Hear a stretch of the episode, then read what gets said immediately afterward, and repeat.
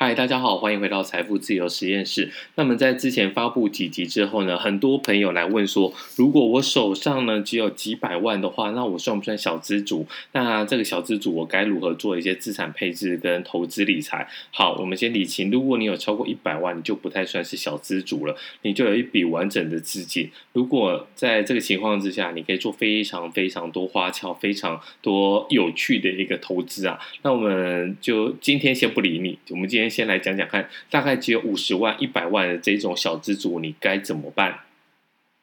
大概出来工作一阵子，可能五年、十年，你大概会累积一桶金。有些人是一百万，有些人是五十万。那拿到这些钱之后呢？这时候你身边就会充满了许多的诱惑，诶，买一点这些投资的保单啊，或是去投资朋友的饮料店啊，这些都是魔鬼的诱惑。这些只要一叠进去，大概就是。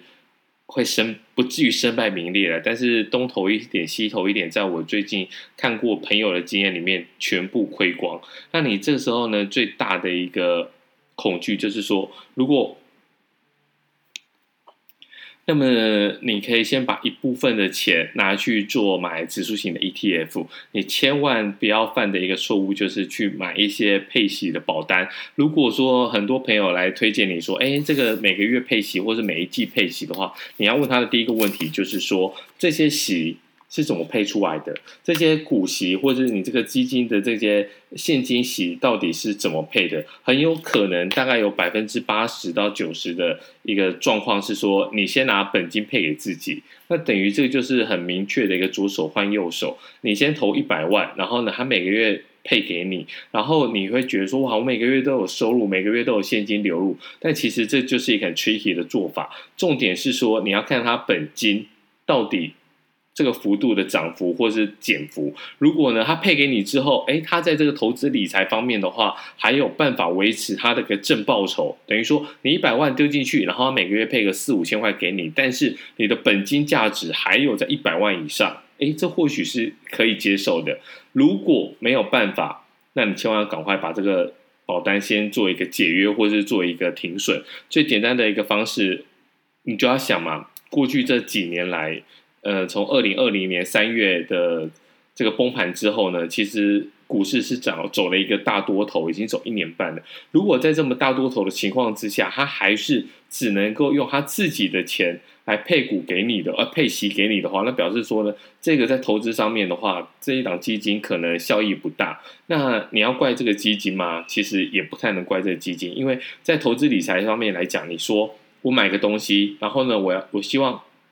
今天买，明天涨，后天卖，有可能吗？在过去这几个月，可能就只有航海王跟钢铁人、长荣、万海这些有办法。但是你看，他们现在也摔下神坛了。所以这这这这个方式对大家来讲的话，你就要想，如果在这么行情大好的情况，你都没有办法，那你就不要再。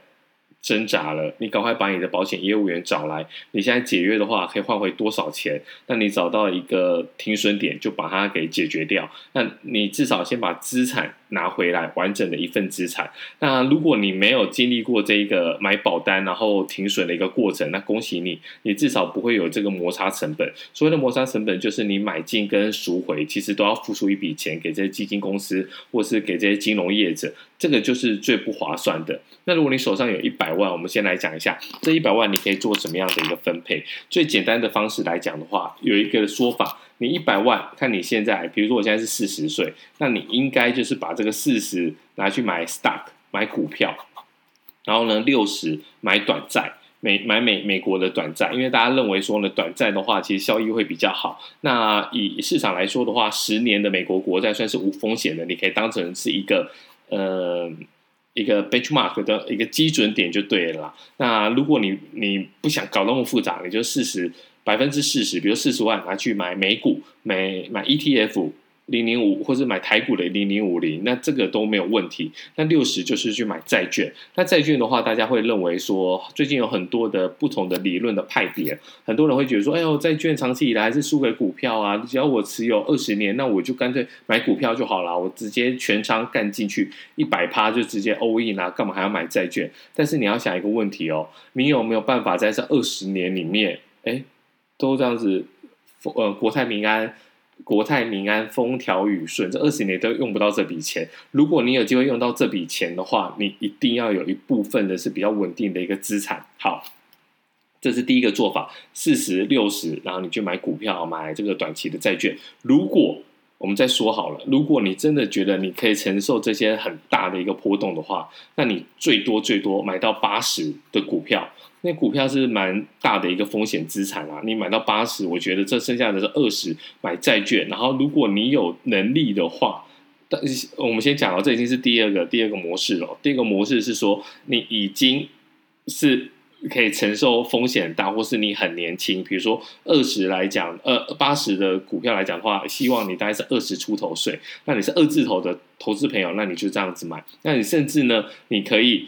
在在这里面再买一些虚拟货币，那我不建议虚拟货币，不建议超过五趴啦。那如果你真的要买虚拟货币的话，就是买以太币，那或是买比特币这一种比较呃知名度的。你千万不要是网络上或是脸书上面看到人家说哦，这个买币啊，币圈一天啊，股市十年啊，你因为你想要跟他拼了，所以你就就去买。那这个部分的话，就会比较大的风险。好，那听完这两个方式。如果你觉得都还不适用，你还是担心的话，那你干脆有一个最大最大的一个保险的方法，你就百分之百都买债券，甚至呢，你买九十的债券，你买九十趴的债券，然后呢，十趴来去买黄金，那你这样的话，整个规避掉市场的风险。但是呢，你的问题在于哪里？在于说，那你可能就没有办法跟着经济一起成长、一起波动。但是好处大概就是债券还可以稍微抵挡一点通货膨胀，等于就是说你保有这个现金的购买力。那这些债券对你来讲，可能就是现金。好，这前面呢都是给这些比较保守的朋友。如果你想要快速的致富的话，你这时候就必须把。好，我们我们我们要先讲一下啊，你这时候已经又是到第呃第三种、第四种方法喽。你要一半拿去做什么呢？你直接拿去买个股，买现在跌升的个股。你现在看一看，其实虽然过去这几个月，比如说十八个月、十六个月以来，台股都涨得很高，但还是有很多被错杀的个股。那这些个股可能是因为疫情的关系，但是如果你认为说这个，我们还是要告诉你。如果你认为说疫情真有结束的一天，那你就是跟他拼了，买这些跌升的个股，这有百分之五十趴。那不要忘了哦，你另外这五十趴，你还是得去买债券，或是拿去买指数型的 ETF。为什么呢？因为你这个股，你不知道它现在跌深还还会跌多深，所以呢，你千万不要冲动。如果你真的想要快速翻倍的话，你只能拿一半的资产去拼。那这一半的资产的话，确保你说你在接下来这两年、三年你要用钱的时候，这些钱不会不见，或是这些钱不会减损的太多。那这个部分你就可以拿一半去拼这些个股。那如果你不知道哪些个股的话，其实前面的集数你可以去稍微听一下，有一些。比较慢飙股的过程，其实它可以慢慢慢慢的哎成长，然后呢慢慢慢慢的往上飙。那这个对你来讲其实是可行的。那也祝福大家啦，在最近这一波比较动荡的这些呃波动之下呢，还可以平安顺利。那不要说发大财，但至少有机会翻身。